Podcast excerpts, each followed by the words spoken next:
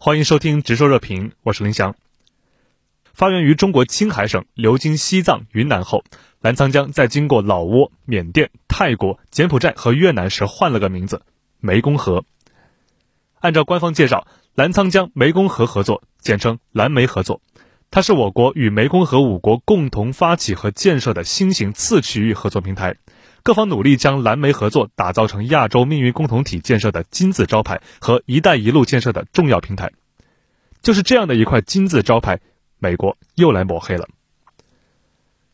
十二月十四日，由美国国务院出资的湄公河大坝监视项目启动，该项目计划通过卫星来监控澜沧江流域中国大坝的水位，并公开有关信息。据美国之音报道，美国的研究称，中国的水坝蓄水损害了下游国家利益。那里有六千万人依赖这条河流捕鱼和耕种。运作这个虚拟水位监测站的是总部设在华盛顿的全球智囊机构史丁生中心。该中心的负责人布莱恩·艾勒说：“监测站提供的证据表明，中国十一座主流水坝的设计和运行方式都是经过精心安排和运营的，以最大限度地将水力发电卖给中国东部的省份，而根本不考虑下流的影响。”其实。美国是想要通过操纵蓝莓合作议题来塑造中国所谓霸凌小国的形象。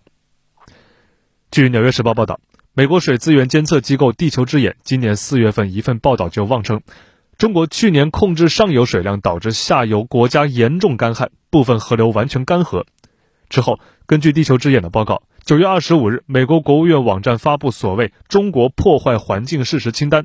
其中指责中国所谓操纵湄公河流域水资源，给下游邻国带来灾难性后果。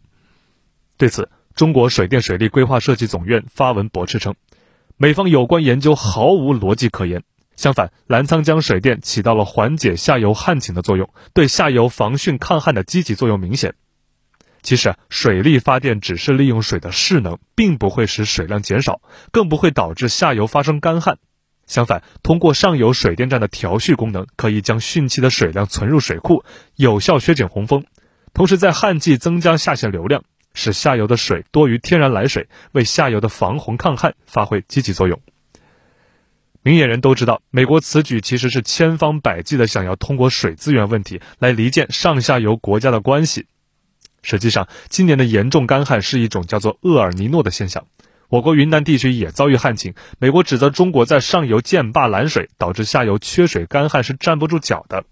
而且，美国在与加拿大、墨西哥的边境河流也修建大坝，现在美国来指责中国，这其实还是一种“我可以，你不可以”的心态。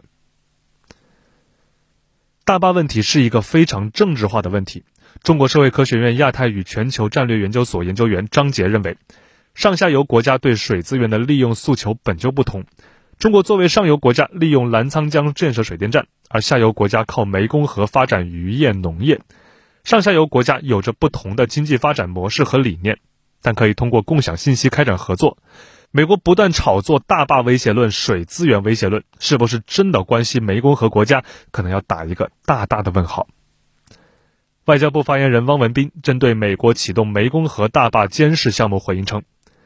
中国与湄公河国家分享全年水文信息。”蓝莓水资源合作信息共享平台也已开通运行，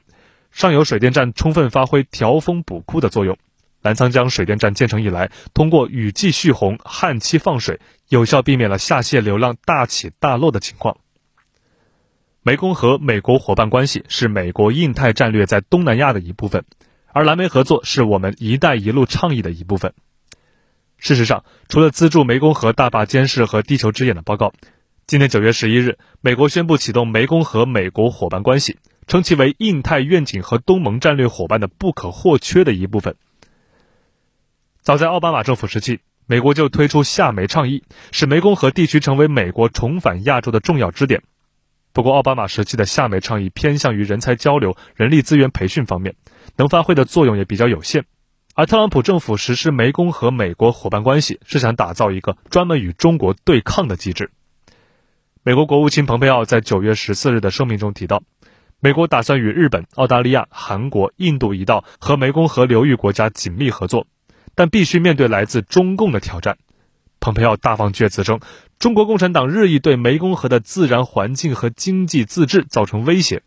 张杰认为这是美国打压抹黑中国的一贯表现，只是蓬佩奥声称特别提及中共，可以看出这是今年美国加强与中国在意识形态领域的对抗。八月二十四日，国务院总理李克强在北京人民大会堂出席澜沧江湄公河合作的第三次领导人视频会议中指出，中国人讲上善若水，水利万物而不争，蓝湄合作因水而生。李克强在发言中还作出承诺，中方新冠疫苗研制完成并投入使用后，将优先向湄公河国家提供。这被外界视为蓝莓合作机制在疫情下更进一步的具体体现。疫情为蓝莓合作机制创造了更多的合作空间，同时也加深了中国和湄公河国家的命运共同体。蓝莓合作机制一方面是中国与湄公河国家的合作共赢，湄公河国家有一个共性，就是经济发展水平比较低。基础建设薄弱，而通过蓝莓合作，中国带去了很多民生项目，也给当地去贫困化做出积极贡献。另一方面，也是中国“一带一路”倡议的补充。“一带一路”层级较高，项目更大，而蓝莓合作更接地气，为当地国家带去很多中小项目。蓝莓合作是因水而生，但不止于水。美国从水资源治理方面挤压蓝莓合作。但实际上，除了水资源合作共享，中国在该机制下与湄公河国家有着更多的经济利益，在非传统的安全领域也有合作。蓝莓合作已经成为我们构建周边国家命运共同体的一个示范项目。感谢收听本期《直说热评》，我是林翔，我们下期再见。